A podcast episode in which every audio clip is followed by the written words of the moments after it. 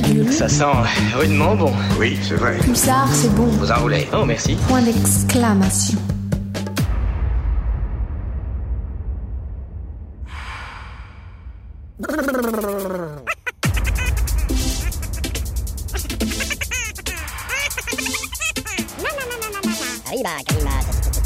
Vous faites erreur.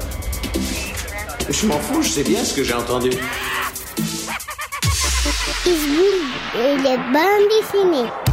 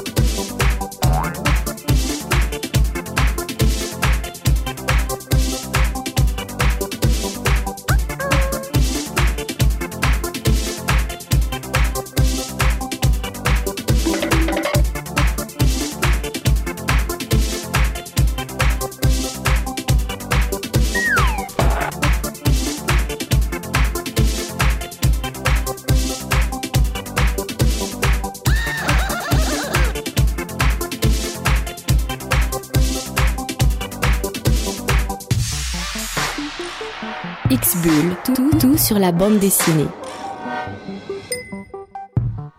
Tout sur la planète bande dessinée, comme tous les lundis soirs de 19h à 20h.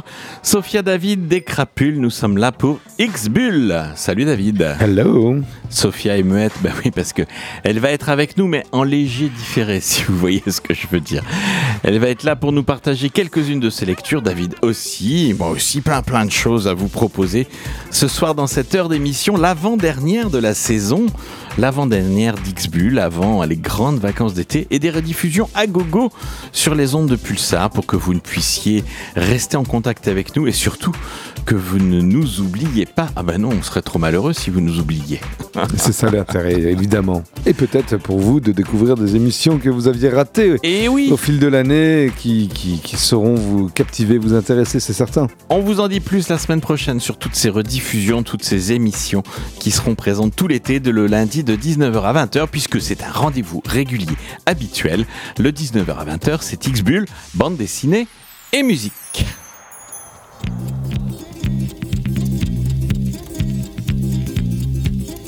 Rendez-vous, Street. I une. Poker, replongé. Money, money, tomber. Mais si vous aimez monsieur, voilà du rock, c'est mieux. Rock, c'est mieux. Rock, c'est mieux. Topu, ravagé. Chanson, tube d'acier. Voiture, j'ai le dossier. Et stop, je suis planté. Mais si vous aimez monsieur, voilà du rock, c'est mieux. Rock, c'est mieux. Rock, c'est mieux. Le joint, corps plombier. Rasmote, en suquet. Téléphone, dérangé. J'commoune, comme pas vrai. Mais si vous aimez monsieur, voilà du rock, c'est mieux. Rock, c'est mieux. Rock, c'est mieux. Costume, mal. Cheveux, mal rasés. Galère, comme je t'aime. Am, joli garçon. Mais si vous aimez monsieur, voilà du rock, c'est mieux. Rock, c'est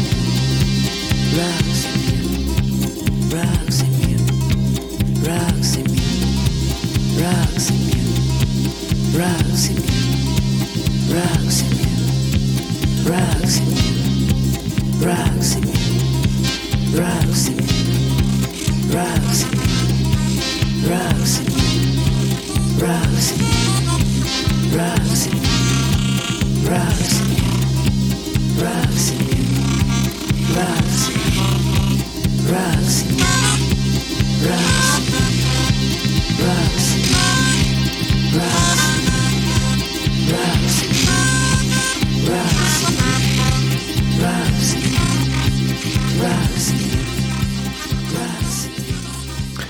Morceau un petit peu énigmatique, euh, mystérieux, signé du chanteur Christophe euh, Rock Monsieur, à l'instant dans X-Bull. Petit tour du côté des mangas, dans le rayon manga, avec tout un tas de lectures qui sont arrivées dans les bacs récemment. Donc les deux premiers tomes de la série Blue Wolves sont, parus aux éditions Kana. Donc on va y suivre dans le Kyoto des années euh, 1863, Nio, qui est un jeune orphelin. Il travaille dans une taverne réputée pour son tofu bouilli, et c'est Dango. Les, les tofu bouillis, c'est Dango. Je sais pas, le tofu bouilli, j'ai ça- j'ai une petite idée, les, les, tang- les quoi, les tangos, les camps Les Dango. Les dangos, ça, ça ne me dit rien. Mais un jour, il va tomber sur deux clients pas comme les autres, pour, portant fièrement leur sabre et ne cachant pas leur accent d'Edo. C'est Soji et Ijikata, qui sont des Miburo, des ronins, que la rumeur présente comme brutaux et cruels. Donc il amène pas large le garçon quand il les sert dans, le, dans la taverne. Euh, en ces temps troublés de l'ère Bunkyu, ces guerriers ont en réalité été envoyés à Kyoto pour, avec pour mission d'assurer la sécurité des habitants de la ville. Sensibles au courage et à la détermination de Nio, les deux samouraïs proposent à l'adolescent d'intégrer leur milice, le Shinsen Gumi. Il pourra alors y faire son apprentissage tout en s'interrogeant sur sa propre définition de la justice. L'occasion est trop belle pour Nio de réaliser son rêve, agir pour aider les plus faibles. Dans un graphisme absolument somptueux, euh, tout en pointillé, tout un pointillisme et en dynamisme, on va suivre les aventures de Nio. Euh, C'est un, les deux premiers tomes sont parus chez Kana. Euh, C'est Tsuyoshi Yasuda qui est l'auteur euh, de, ces premiers tomes de, ce manga. 208 pages chaque volume. C'est une série qui est en cours. Six tomes sont déjà parus. 6,95€ pour vous procurer chaque volume. Le volume 1 et le volume 2 sont dans les bacs et c'est aux éditions Kana. On va aller plutôt du côté des, euh, shoujo, plutôt pour un public féminin, puisqu'on va suivre dans deux tomes qui viennent de paraître aux éditions Komiku, Les Trésors d'Izumi. C'est Dishi Yukishiro. On va suivre Izumi, qui est une jeune fille dépourvue d'émotions. Elle comprend les sentiments des autres qu'au travers des liens qui les entourent. Shina, intriguée par le comportement de sa camarade de classe, va l'aider à accomplir la dernière volonté de sa mère adoptive, rendre des trésors à leur propriétaire. Dans cette quête devenue initiatique, on va découvrir le lien mystérieux qui s'installe entre ces deux lycéens et l'éveil des sentiments chez Izumi, une jeune fille qui se révèle surprenante. Izumi et Shina vont dans le tome 2 continuer de rendre les trésors à leurs propriétaires, entourés de fils d'émotions de ces derniers. La jeune fille, Izumi, va finalement en apprendre plus sur les sentiments et sur les liens qu'elle tisse avec son ami grâce à ces précieux objets.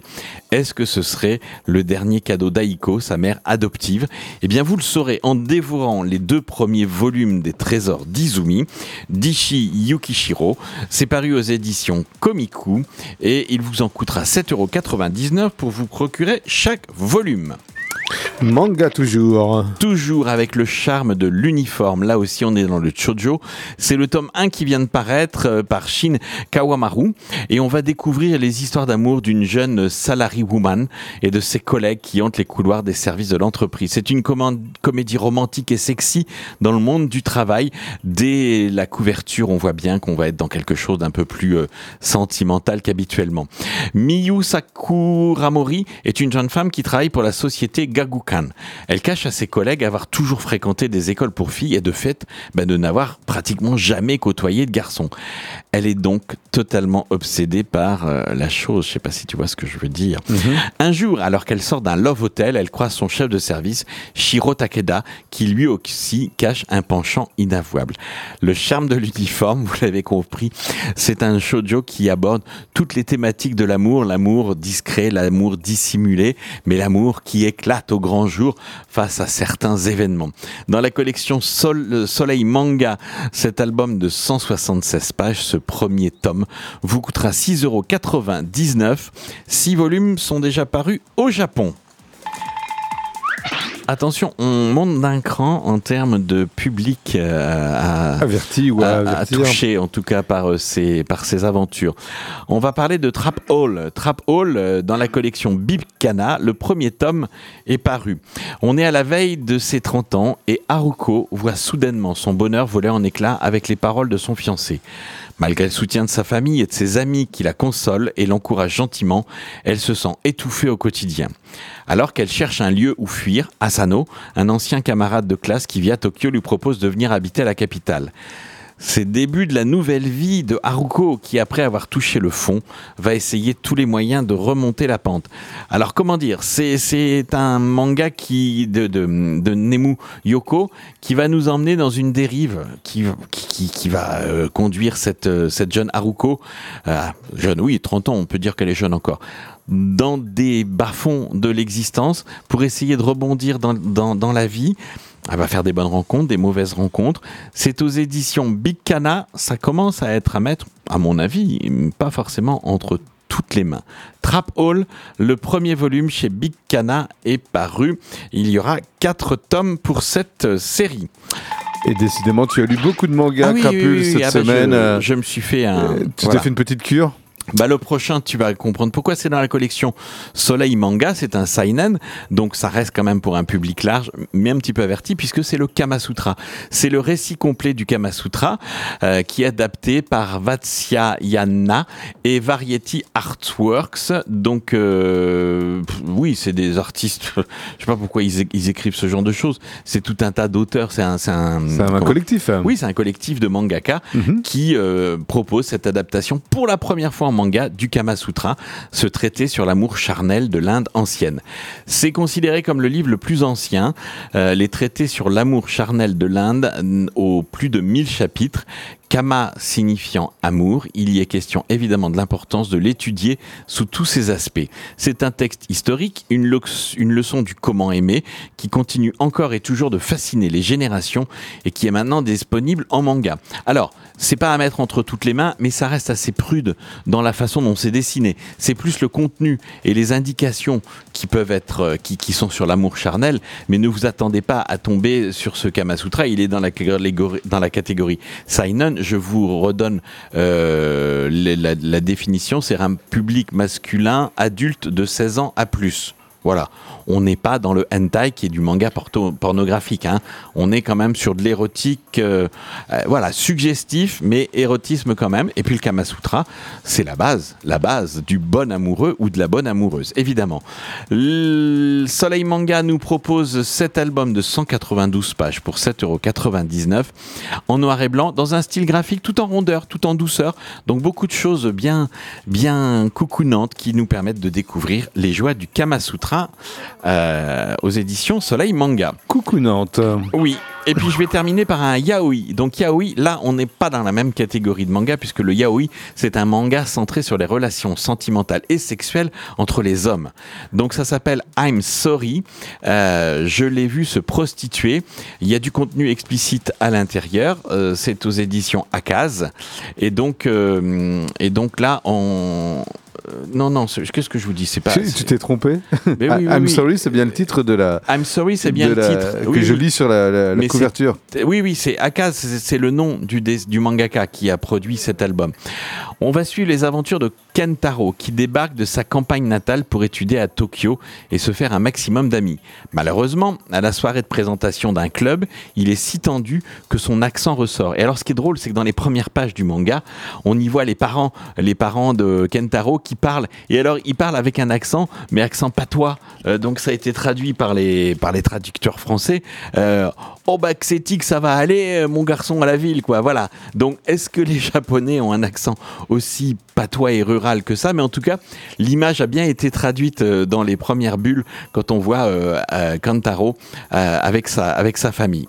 Donc, il va être moqué par tout le monde, sauf Yu son voisin de table. Il est instantanément mis à l'écart et ne parvient pas à rebondir. Donc sans repère et vite pigeonné par des vendeurs peu scrupuleux de la ville, il va, il va être sans le sou et à force de relooking suggéré par eux, il va se retrouver bah, peut-être bien habillé, bien pour pouvoir rentrer dans le monde, mais il a pas un rond et ça devient catastrophique. Et là, il va faire une rencontre où euh, un homme dans le métro va lui proposer de l'argent pour se prostituer. Il va Céder à cette ah oui, il va céder à facilité. cette facilité. Surtout, il va s'apercevoir qu'il peut faire de l'argent facile comme ça, jusqu'à temps, jusqu'à temps qu'il se fasse prendre en flagrant délit par You, son ami. C'est assez cru. hein. Il y a des techniques et il y a des façons de, des, des- des rapports entre les hommes qui sont dessinés de façon très, très, très explicite, avec des pratiques très, très particulières. C'est un yaoi publié chez Taifu Comics, dessiné par Akaz, donc avec du contenu très explicite, très explicite, je dis bien. Donc à ne pas mettre entre les mains, mais en tout cas, c'est un yaoi et je vous invite à le découvrir. Ça s'appelle I'm Sorry.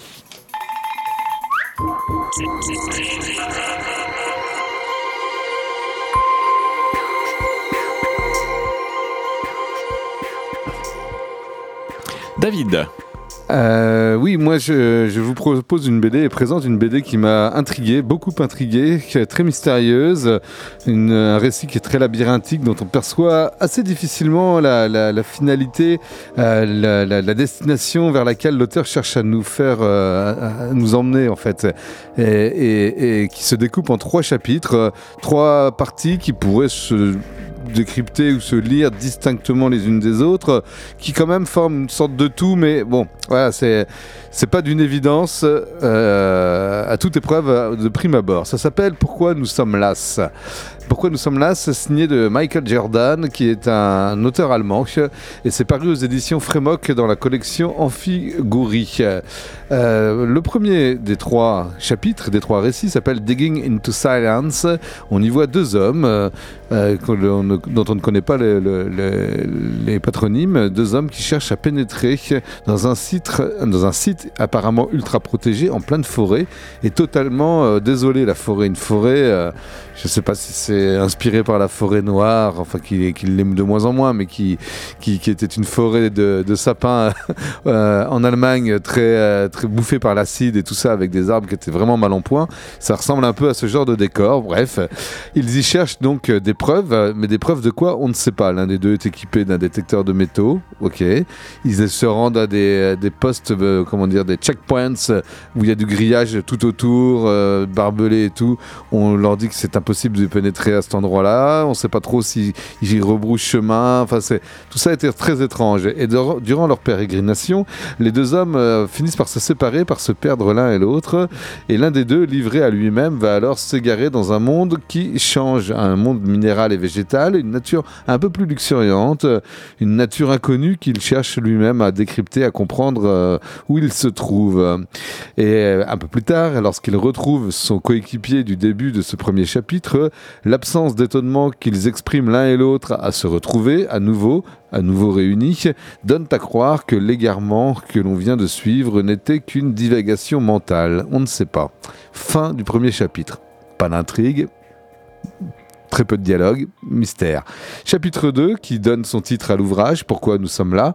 On retrouve un homme, visiblement le même, il lui ressemble en tout cas, euh, toujours non identifié, et qui se rend à un rendez-vous au centre de santé Bio 6.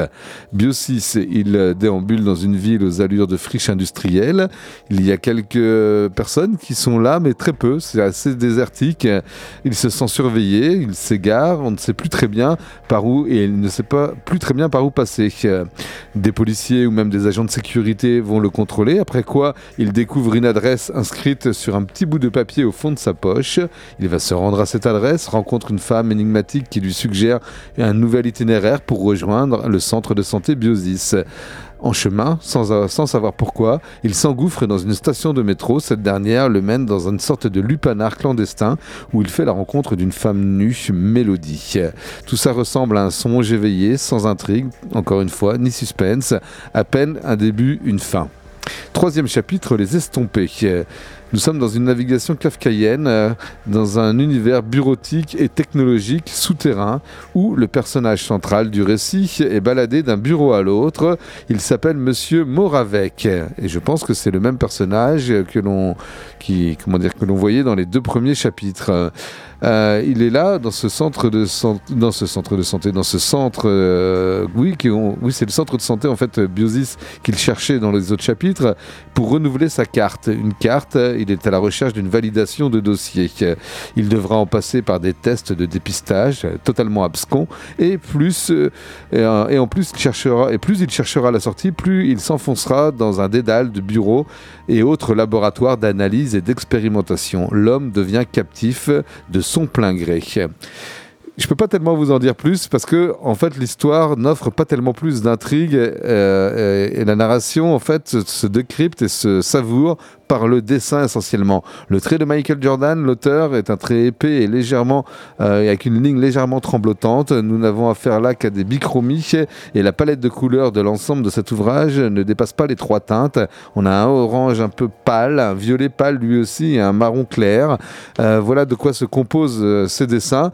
Euh, je, je suis pas sûr que ça puisse plaire à, à- à- à tout public quand même, parce qu'on est vraiment sur un récit très très étrange. Si vous aimez un peu les univers à la David Lynch, par exemple, vous adorerez vous plonger dans ce Pourquoi nous sommes là de Michael Jordan. Je rappelle, paru aux éditions Frémoc euh, dans la collection Amphigourie et qui vous est proposé pour le prix de 23 euros pour ces 104 pages très mystérieuses. Le mystère. Exactement. It's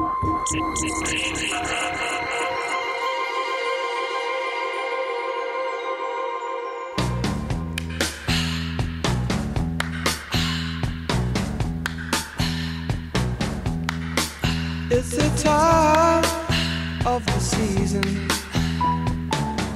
when love runs high. In this time, give it to me easy and let me try with pleasured hands to take you in this time to promised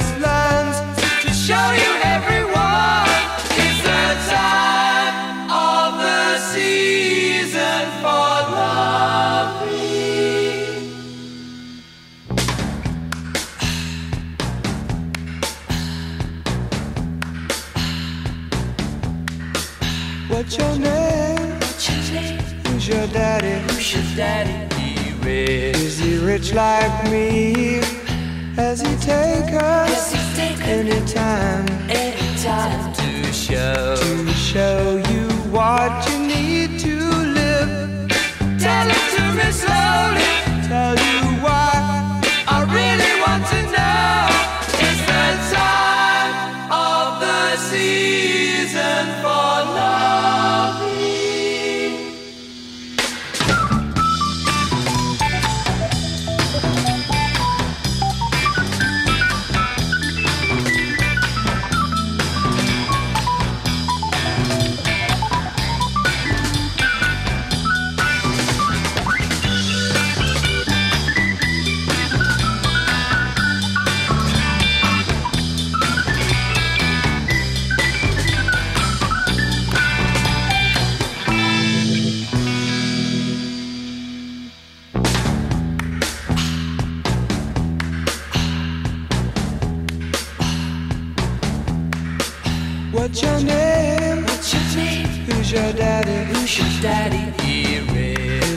like me?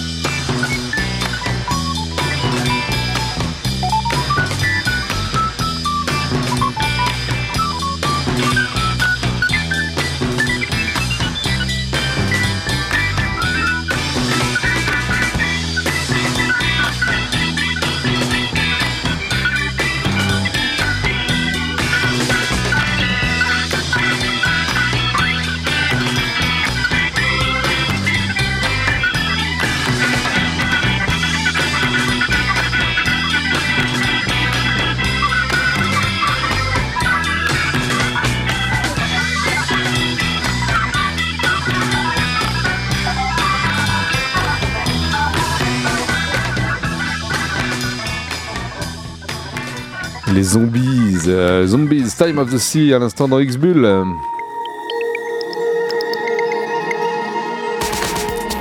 Et elle est là, notre Sophia, derrière son micro pour partager avec nous une belle lecture. Un début de série prometteur vient de sortir aux éditions Dupuis dans la collection K-Factory que nous propose un jeune webtooner français, Totem, avec le titre Distress. Distress nous embarque dans une chasse aux monstres au milieu d'un Québec teinté de légendes et de mythes. Lenny est un jeune étudiant français qui débarque à Montréal pour continuer ses études de journalisme. Victime d'un étrange accident où il a perdu une jambe, Lenny découvre timidement l'université dans laquelle il va poursuivre ses études. Si les élèves semblent plutôt enjouer de faire sa connaissance, cela ne semble pas être le cas du discret Anoki, un algonquin, natif américain, réservé et sur ses gardes quant au nouveau français. Cependant, c'est bien avec lui qu'il va devoir faire équipe dans le cadre d'un travail sur les légendes urbaines que leur a proposé de faire leur professeur. Ça tombe bien, Lenny a depuis quelque temps un sujet qui le passionne. La rumeur qu'un Wendigo, une créature légendaire des natifs américains, terroriserait la ville de Montréal depuis quelques mois. Ce en quoi Anoki dit ne croire absolument pas. Mais Lenny le convainc de s'y intéresser.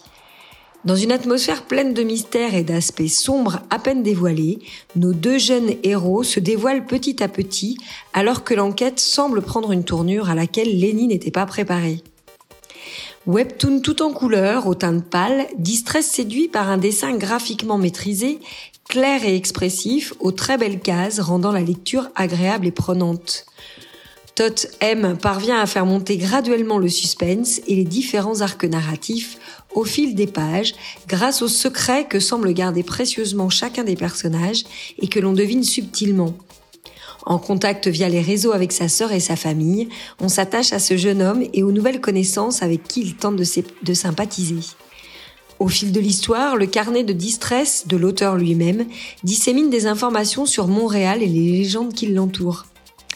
Un début de thriller fantastique teinté de romance, captivant, non sans humour, et dont le cliffhanger de la fin de tome ne peut que faire attendre avec impatience la suite. Bref, un début de série bien ficelé que l'on va suivre de près. Ça s'appelle Distress, tout premier webtoon format papier de Tot M. Ce sont 250 très belles pages en couleur pour 15 euros et c'est sorti aux éditions Dupuis dans la collection K Factory depuis ce 2 juin. On continue avec les albums euh, des, suites. Là, c'est un tome 1 dans la collection Ex Libris des éditions Delcourt. C'est une adaptation du Voyage au centre de la Terre de Jules Verne, évidemment. Et une adaptation par quelqu'un d'exceptionnel au niveau du scénario, puisque c'est Rodolphe. J'adore ce scénario, je le trouve fabuleux. C'est un personnage hors du temps, je trouve, avec un discours euh, parfois un peu un peu rustique, hein, un peu rude. ouais. Mais moi j'aime bien, j'aime bien, j'aime bien, j'aime beaucoup Rodolphe, j'aime beaucoup échanger avec lui. Et donc c'est Rodolphe qui a remanié le Jules Verne pour euh, en faire un scénario de bande dessinée. Et Patrice Le Sourd qui va lui euh, donner vie au personnage sous la forme de petits et de gentils animaux, des petits lapins. Donc l'histoire, on est à Hambourg, le professeur Lindenbrock, géologue mondialement réputé, rentre chez lui, particulièrement excité après avoir fait une découverte intrigante, un parchemin caché dans la reliure d'un ouvrage récemment acheté lui narre l'aventure d'un savant qui serait allé au centre de la Terre. Alors il va se mettre en route pour l'Islande avec sa nièce pour refaire ce voyage extraordinaire. C'est tout mignon, c'est tout mignon, c'est dans la collection Ex Libris, mais ça pourrait aussi être dans la collection jeunesse. Il est prévu deux tomes pour ce voyage au centre de la Terre euh, de Jules Verne, adapté par Rodolphe et mis en image par Patrice Le Sourd. 48 pages pour 11,50€. C'est vraiment fabuleux de lire ce voyage sous la plume de ces deux auteurs de bande dessinée. Les Cœurs Ferrailles, ça c'est une série coup de cœur. On avait partagé avec euh, notre ami Damien qui sera là la semaine prochaine. Vraiment un gros coup de cœur pour cette nouvelle série des éditions Dupuis. C'est le tome 2 qui vient pas d'être publié, qui est dans les bacs. Euh, Becca est au, scénar au scénario et José Luis Munuera au scénario et au dessin. Donc ce premier tome qui posait les jalons de leur univers. On est dans un état du sud des États-Unis, uchronique, où vivent des humains et des robots.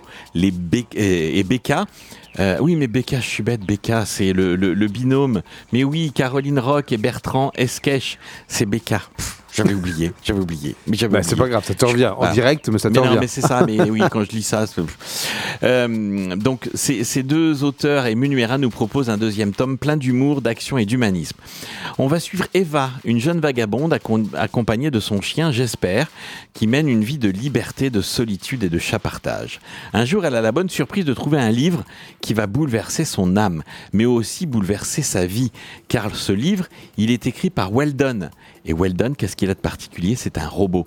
Donc, en plein cœur du, du débat sur l'intelligence artificielle, cette série Les Cœurs Ferrailles, qui dans un premier volume nous parlait des sentiments qu'on peut avoir pour une nounou adoptive euh, qui, était, qui était un robot et qui finalement, euh, elle avait décidé de suivre une, une autre héroïne. Donc, c'est ça qui est assez troublant dans cette série, c'est que là, on part sur d'autres personnages. Dans ce deuxième volume, il y a les mêmes robots, mais il y a un petit, il y a un petit Un temps. petit glissement euh, vers autre Ben, Il y, a- chose. il y a un temps inconfortable. Ouais, j'ai trouvé ce temps inconfortable, inconfortable. mais qui finalement va peut-être se révéler très passionnant parce que dans ce tome 2, on va suivre les aventures d'Eva. Mais nous allons peut-être retrouver nos, nos héros du premier tome un peu plus tard pour bien ficeler l'histoire. En tout cas, Weldon, il a écrit un bouquin. Weldon, c'est un robot. Ce livre, quand il est lu au robot, est très dangereux pour les gens qui veulent absolument maintenir les robots en état de d'esclavage, Ouais, de servitude. ouais. Voilà, de servitude. Et donc, et donc, il va se passer beaucoup de choses autour de ce bouquin. C'est fabuleux. Ça reste toujours aussi merveilleux. Je vous dis, ce petit contre-pied là, de se dire, mais attends, c'est pas la même série, j'ai pas les mêmes. Ben, ça va être certainement une très belle trouvaille de nos amis Becca, euh, Caroline et Bertrand. Je n'en doute pas. Les Cœurs Ferrailles, le tome 2 s'appelle L'Inspiration. C'est aux éditions Dupuis. Et je suis vraiment passionné par cette série de 72 pages pour ce deuxième volume. 14,50€, tout public. Je vous le conseille vivement. Alors, c'est une série, mais en même temps, ce sont des tomes individuels, puisqu'on peut lire des histoires complètes.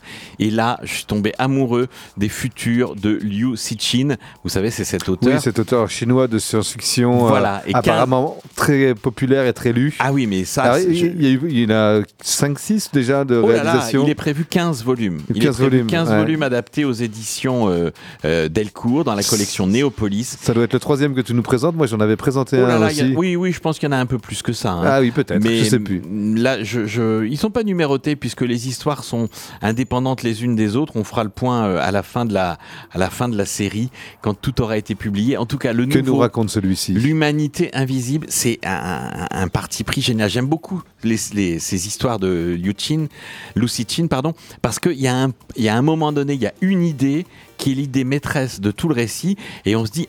Ah bah ouais, ah bah quand même. Et donc là, on va suivre les, les, les aventures de, de, de- navettes spatiales qui ont été euh, euh, peuplées de, de, terriens pour partir en quête d'un astre habitable, puisqu'il est annoncé un terrible flash d'énergie solaire en 2041-2050. Donc on est qui pourrait mettre un terme à- et fin à l'humanité telle Ah qu'on bah, la connaît c'est- sur Terre. C'est pas qui pourrait, C'est qui va prévu. mettre un terme. Ah oui, oui. Et donc euh, là, est, on faut, se- embarque. faut se barrer quoi. On embarque des humains sur des navettes pour qu'ils s'en aillent plus loin. Mais comment on les choisit Avec le jeu, ah ben ça on n'en parle pas. Ah, d'accord. On, on suit déjà le voyage retour, parce qu'en fait notre humain euh, qu'on va suivre dans ce dans ce volume là, le précurseur. On va l'appeler comme ça, parce que c'est son nom. Il revient enfin, puisque c'est le seul survivant, après des années-lumière d'exploration et que ça n'a pas marché. Sauf que toutes les navettes avaient prévu de revenir sur Terre, parce qu'on va découvrir qu'il y avait un plan B s'ils n'arrivaient pas à s'implanter ailleurs. Sauf qu'en revenant sur Terre, Qu'est-ce il qu'il s'aperçoit que la Terre, elle est complètement ravagée. La surface, c'est de la lave, des cratères, enfin, c'est catastrophique. Mais Donc, en même temps, il y a de la vie. plus Ah oui Si, il y a de la vie. Et donc, c'est là l'idée fabuleuse, c'est que les humains, pour préparer euh, le, le- comment dire le, le- le grand choc, le grand flash d'énergie solaire, ils ont travaillé, ils ont réfléchi et ils en sont arrivés à se dire qu'il fallait qu'ils rendent les humains beaucoup plus petits, jusqu'à des tailles de microns. Donc ce sont des microns, hum- des micro-humains. Et en fait, c'est pas con parce que quand ils disent on est des micro-humains, donc on a des micro-besoins, donc forcément, on dépense beaucoup moins d'énergie que des macro-humains qui gaspillent toute toutes les ressources de la Terre. Nous, en micro-humains, on peut vivre sous un petit globe, on a besoin d'un tout petit peu d'oxygène, on a besoin d'un tout petit peu d'eau, un tout petit peu de ceci, un tout mais, petit peu de mais cela. là, la vie, donc c'est les micro-humains qui Oui. avaient été préparés. Et- Oui, et ils ont- comment ça. ils ont réussi à les préserver en vie? Eh ben ils sont parce qu'ils étaient tellement petits, ils ont pu se protéger dans des dans des abris, mais ils sont tellement petits que le flash énergétique n'a pas eu d'effet sur eux. Et donc là, il y a des milliers, des milliers et des milliers de micro-sociétés qui sont comme ça implantées sur la Terre. Et donc lui, le précurseur, va finalement euh, prendre contact avec eux grâce à un système de technologie assez avancé. Et donc c'est ça l'idée géniale, c'est que en réduisant la taille des humains, on réduit leurs besoins et on rend la Terre habitable. Donc c'est très optimiste cette humanité invisible, ce, ce nouveau volume paru dans la collection Néopolis des éditions Delcourt, des, des récits de les futurs de Liu Cixin. C'est vraiment bien foutu. Je vais pas tout vous raconter parce que il y a des petits, il y a des petits rebondissements, mais ça se lit avec beaucoup de plaisir et surtout c'est très optimiste parce que les micro-humains ils ont fait euh, devise d'être heureux. Donc ils sont heureux, ils se réjouissent pour tout, ils chantent, ils s'amusent, c'est le bonheur quoi. Ils ont des tout petits besoins. ils Puis s'ils font quelques conneries qui pourraient avoir des incidences, ça va vu la taille. ouais, c'est des micro-conneries. 78 pages en couleur, 12 17,95€ dans un style graphique européen. On est de la, de la, de la bande dessinée franco-belge classique. Donc Louai est le scénariste de cette adaptation, Pan Shiming le dessinateur et coloriste chinois, mais il a adapté son style. Tous ces récits sont dans un style graphique qui reprend les codes de la ligne claire de la bande dessinée franco-belge. Fabuleux, les futurs de Liu Cixin, le tome qui s'appelle L'humanité invisible est dans les bacs. Il vous coûte 17,95€ pour ses 78 pages en couleur. Oui, c'est vrai, j'avais une. bah, moi aussi, j'avais une suite, en plus avec une petite frustration par derrière, puisque le, le titre que je voulais vous présenter, euh, c'est le tome 4 de la série New Cherbourg Story. Euh, New Cherbourg Story, j'avais déjà présenté le 1 et le 2, et je vous l'avoue, je, je, suis passé à côté du, du tome 3. Et là, comme on n'est pas sur une série où chaque, euh, chaque tome peut se lire euh, euh, de façon indépendante et tout, il, il manque un morceau. Forcément, mais j'ai craqué, j'ai craqué quand même, je me suis plongé dans le tome 4, j'avais très envie de savoir où on en était et qu'est-ce qui s'y passait. Cette série est signée de Romal Retiman et Pierre Gabu, les deux auteurs qui avaient fait sensation, euh, sensation au début des années 2000 avec la série Cité 14. Ils avaient été même primés à Angoulême pour cette série. Euh, voilà, et donc la New Cherbourg Story, euh, auteur cherbourgeois, on dit? Cher- euh, Cher bourgeois. on va dire cher bourgeois, voilà, et qui nous parle de. Ça peut le faire. Ouais. Alors, on- on- ça se passe à Cherbourg, évidemment, une nouvelle Cherbourg, une, une- une ville un peu différente de celle que, que connaissent ces auteurs et que vous connaissez peut-être aussi. Et tandis que dans cette, cette ville de Cherbourg, tandis que les- le service de contre-espionnage a fort à faire, John Tréburt, euh, photographe à 16 heures, expose ses images pour la première fois. Scène de rue ou paysage insolite, John parvient à saisir des moments de vie des plus fugaces, pardon, à un certain Il y a cliché. des chats à Cherbourg? Non, mais moi j'en ai un dans Il y en la a un dans gorge. ta gorge, en Euh, tout cas, oui. John parvient donc à saisir les moments de vie les plus fugaces et un certain cliché nocturne euh, d'eau mouvante. Alors ça, il nous renvoie au tome 3 et je peux malheureusement pas, malheureusement pas en attester. Euh, sur ce cliché figure en bonne place, il figure en bonne place dans son exposition. Ce mystérieux phénomène qu'il a réussi à photographier attire tous les regards. Ce sont les danses de Saint-Elme où tu vois des eaux qui, euh, au-dessus de la surface euh, font des volutes un petit peu bizarres comme ça et provoquent, enfin, génèrent des espèces de danses aquatiques. Voilà, et ça provoque donc des, euh, ça attire les regards de bien des personnes, dont certaines pas forcément très bien intentionnées. On retrouve encore les personnages de Com et Pacom, deux espions du contre-espionnage de New Cherbourg. Euh, et Pacom qui tirent peut-être leur pouvoir. Ils ont un pouvoir de pétrification. Ils peuvent se changer en pierre en un instant. On avait découvert ça dans les tomes 1 et 2. Ils le tirent peut-être des danses de Saint-Elme, un phénomène auquel leur mère a toujours apporté énormément de crédit, mais qui les divise tous les deux aujourd'hui. Voilà, on va retrouver également le peuple des Grondins. On est dans une série quand même un petit peu policière, mais fantastique. Peuple des Grondins, c'est un peuple de, de créatures aquatiques euh, euh, qui s'avèrent être beaucoup plus intelligentes et qui développent tout un tas de choses intéressantes. Euh, voilà, ils se sont fait amis avec certains humains de New Cherbourg. On y retrouve également la, la- la jeune Juliette, Julienne, pardon, héroïne de cette série et nouvelle recrue des services de contre-espionnage de New Cherbourg, euh, à qui on, on- on intime et on somme de partir suivre une formation pour gommer un peu de sa rusticité. Elle va donc devoir laisser son fiancé, le photographe John Trébur, pendant deux mois pour aller se former dans un centre d'entraînement et, euh, et être capable de devenir une super espionne qui se fond Oh, dans tous les dans- tous les mondes. Voilà. Euh, Euh, Qu'est-ce que je peux dire moi sur cette série? Ben voilà, découvrez-la. C'est une ambiance un petit peu à la Gaston Leroux, la Rouletabille et les mystères de la Chambre jaune. On est dans ces dans cet euh, type de narration euh, que j'aime beaucoup. C'est teinté de fantastique. Ça rappelle aussi les, les, bandes dessinées euh, Fripounet et Marisette de René Bonnet dans les années 50. Pour les plus anciens d'entre vous, peut-être un jour êtes-vous tombé sur ces bandes dessinées de Fripounet et Marisette. Moi, je trouve qu'on a un peu cette, cette ambiance qui se dégage de, de, ce, de cette superbe série New Cherbourg Story, signée donc de Pierre euh, Gabu et de Romuald Ruttmann euh, aux éditions Casterman. Les Danses de Saint-Elme, c'est le tome 4 de cette série.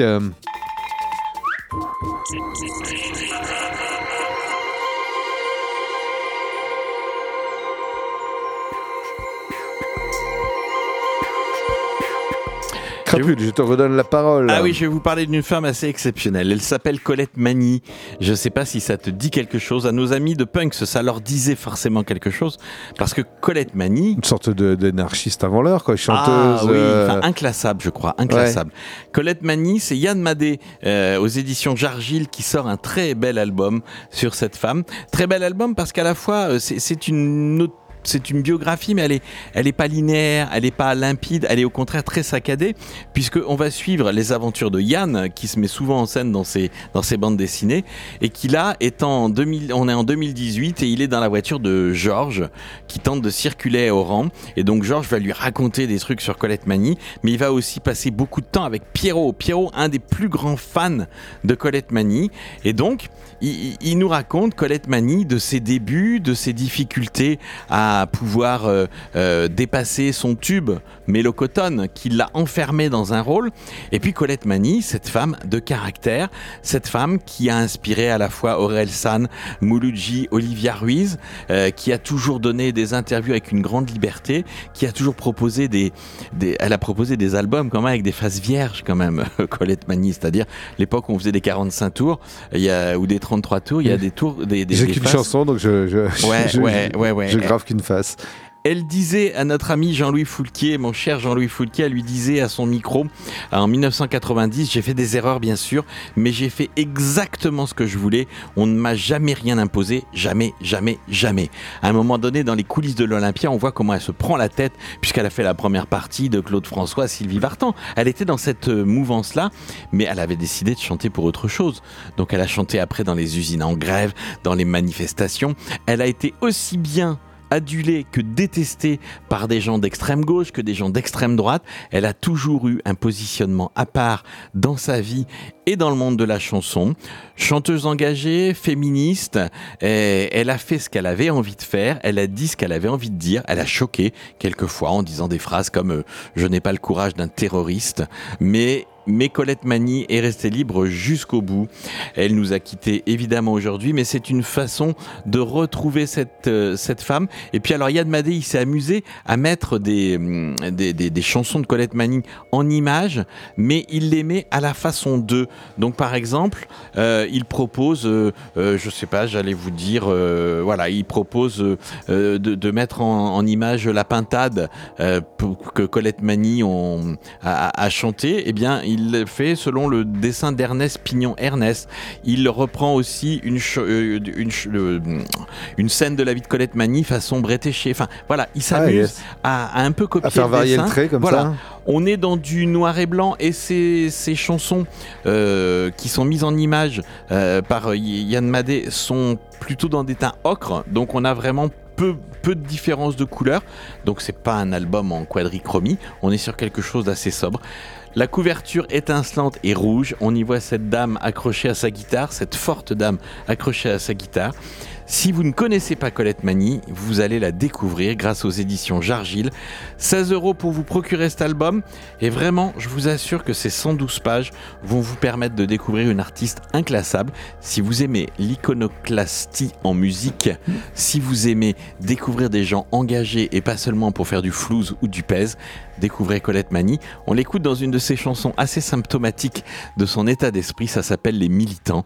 Et ils en prennent pour leur grade.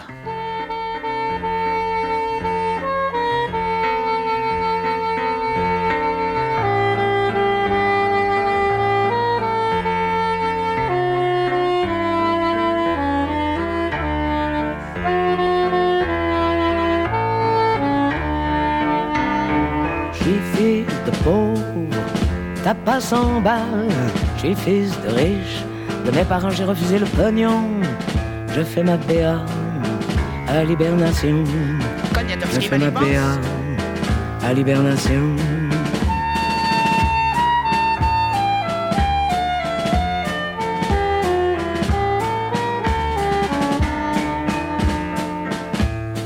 Gauche, je suis censuré. Trop de place qu'ils disent, moi je peux jamais m'expliquer. Alors je suis obligé de faire une chanson. Obligé de faire une chanson.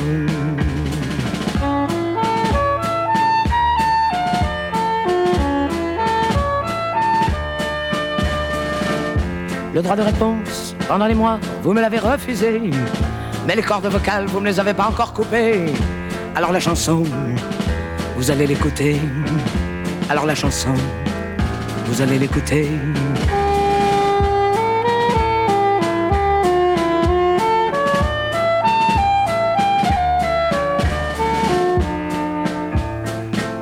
Et si par hasard quelque chose vous plaisait pas, bourrez-moi la gueule, ça m'étonnera pas.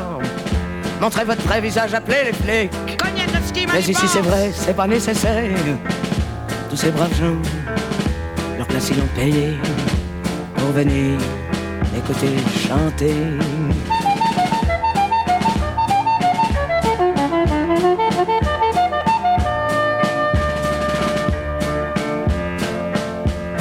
Je suis fils de pauvre, t'as pas 100 balles. Je suis fils de riche, de mes parents j'ai refusé le pognon. Je fais ma BA à l'hibernation. Je fais ma BA à l'hibernation.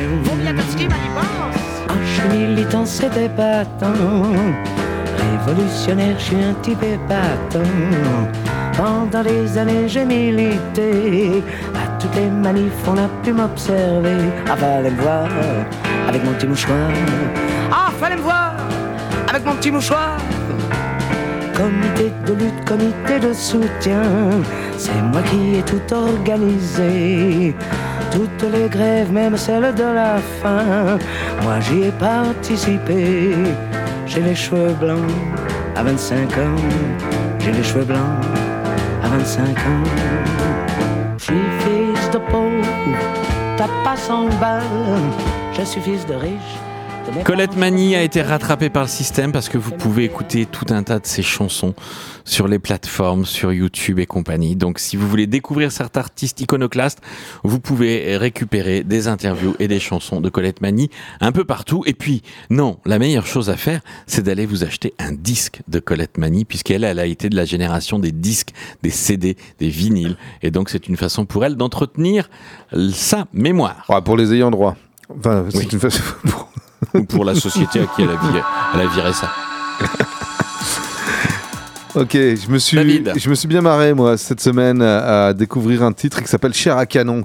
Enfin, bien marré et en même temps, vous allez voir, c'est un drôle de mélange, euh, subtil Ouais. mélange. Mais si, parce que c'est un, un récit que je trouve malgré tout drôle, mais un, un humour qui, qui repose sur une misère sociale euh, assez, euh, assez euh, puissante quand même. Hein en chair à canon, qui est la chair à canon justement de- de- de- d'un certain déterminisme social? Ce sont les enfants trinquent. Ah, effectivement. Eh Ah voilà. oui, ah, je commence à mieux comprendre. Et les enfants dont il est question, c'est Yanira et Kylian, euh, c'est frères- un frère et une sœur, euh, et ainsi que leur petit frère José. José, lui, euh, bon, déjà il est tout petit, tout petit, il doit souffrir d'une déficience euh, mentale, je sais pas quoi. Enfin, il est toujours simplement le cul assis par terre avec un petit synthé à pile et il fait de la musique tout le temps, ce qui agace à peu près tout le monde dans son entourage.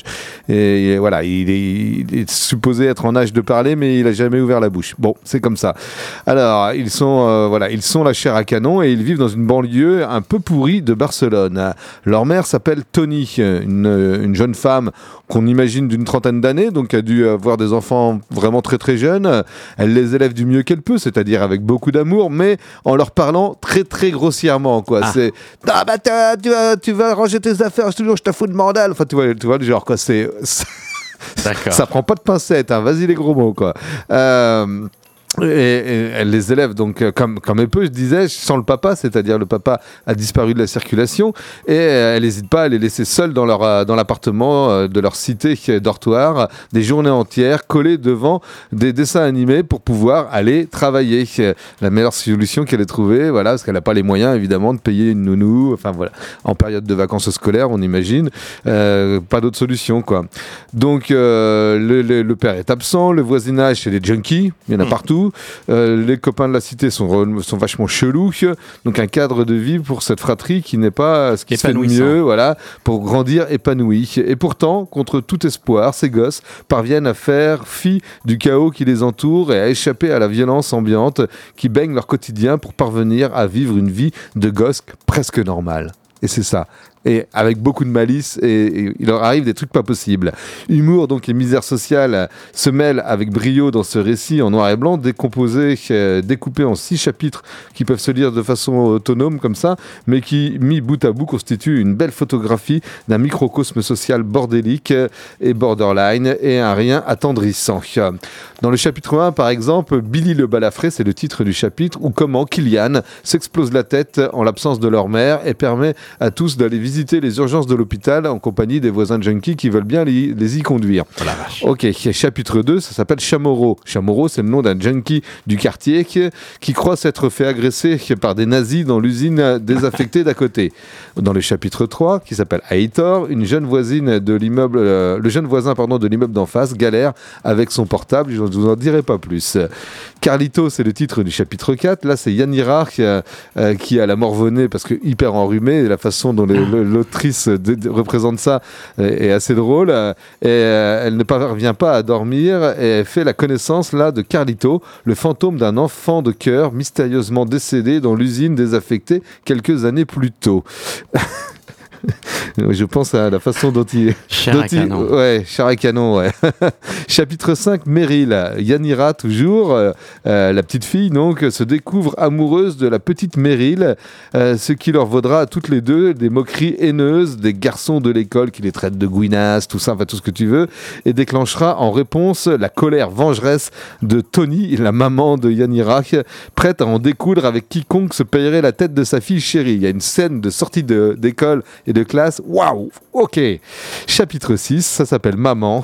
Noël approche et Tony euh, entend bien faire savoir à toute la cité que le père de ses enfants est un gros... un- avec euh, Lait. voilà, qui, ne paye pas la pension alimentaire. Vous allez voir comment elle s'y prend. Bon, bref, voilà, on a, une espèce de misère sociale, mais c'est quand même vachement drôle. Et, et cet ouvrage, euh, Cher à canon, est signé d'une autrice euh, espagnole, barcelonaise, qui s'appelle Aora Trave. Euh, je vous invite à découvrir ce titre en noir et blanc, superbe titre aux éditions Feu Beleu. Il est sorti en février dernier, 15 euros tout rond pour ses 92 pages à découvrir expressément. On retrouve Sophia. On retrouve Sophia tout de suite pour euh, une brève, non pas une brève, une sympa. Allez. Une ode à la liberté d'être ce que l'on souhaite au plus profond, c'est ce que vient nous rappeler le surprenant très beau Sultana de Lillison et Elodie Lascar. Ce qui surprend tout de suite dans ce nouvel album sorti aux éditions Stenkis, ce sont les planches aux gros traits noirs, blancs, accompagnés d'aplats roses profonds, à l'intérieur d'une couverture cartonnée au ton pastel, donnant à l'histoire un esthétisme particulier mais très agréable et appuyant un peu plus profondément les propos des deux autrices. L'histoire, c'est celle de Sarah, une jeune femme de 35 ans, encore célibataire. Sarah habite Marseille, a un boulot de livreuse, plein d'amis avec qui elle adore faire la fête et se dorer à la plage. Et ce qu'elle aime par-dessus tout, c'est sentir lors de ses virées nocturnes que tout est encore possible. Quand elle sort, elle regarde les couples qui se rencontrent, s'embrassent et se met à rêver elle aussi à une vie à deux, plus sérieux que les plans d'un soir que ce genre de sortie apporte. Et un bébé, pourquoi pas non plus? C'est vrai qu'à 35 ans, c'est bizarre de ne pas avoir encore d'enfant.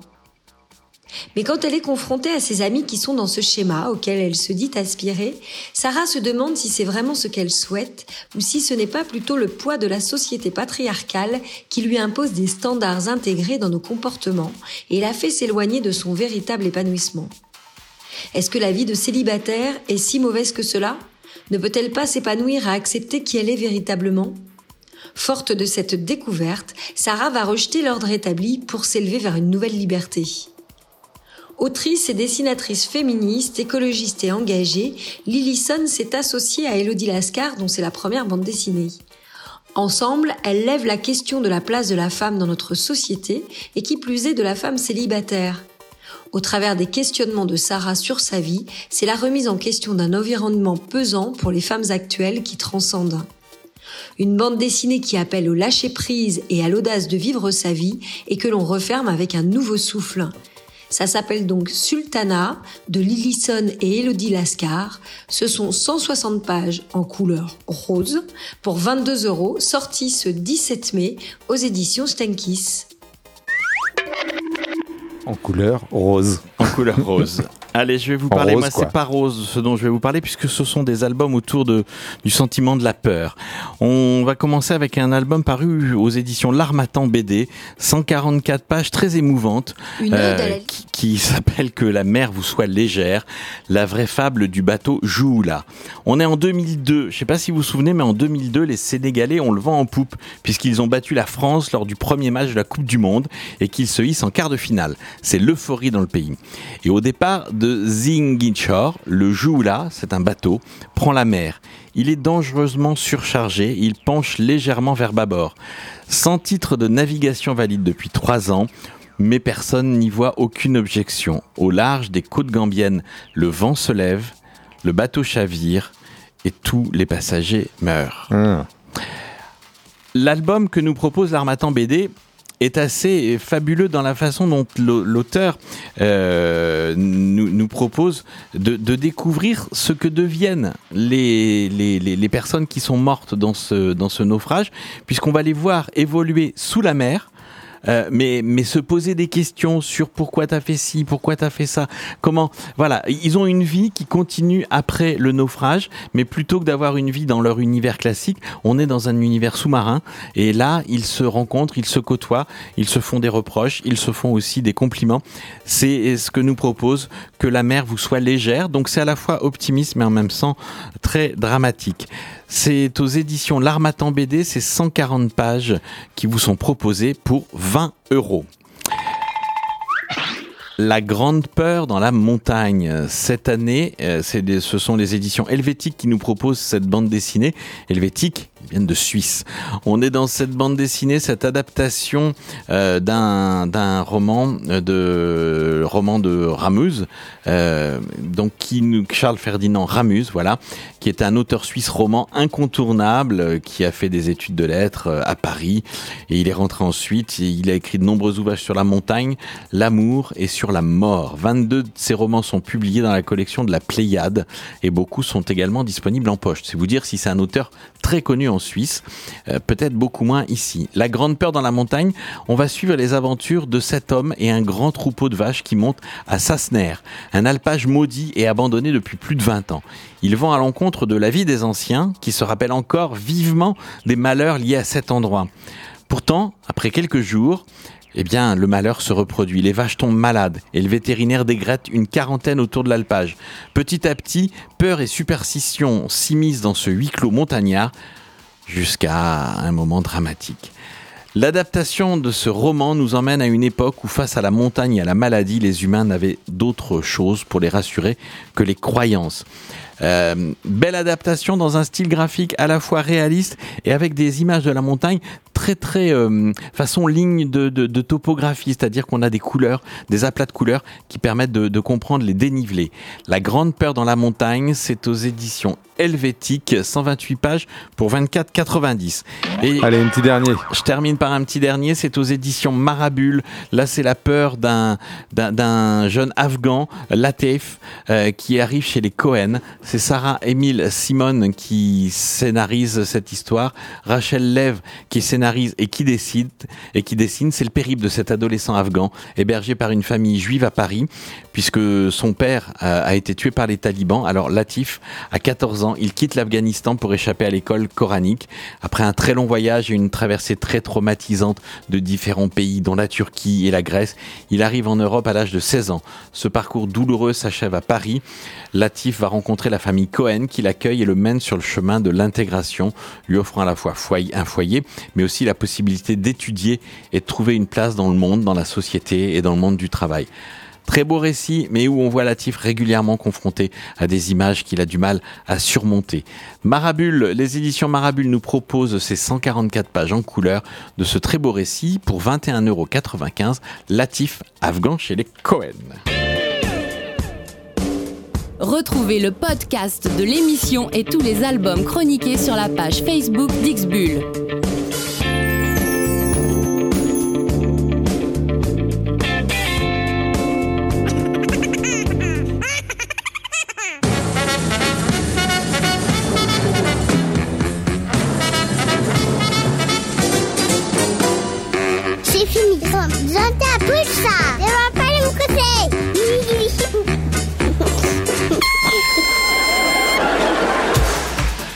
On se retrouve la semaine prochaine pour notre dernière émission en direct des studios de Pulsar, flambant neuf de bleu et de gris sur les murs.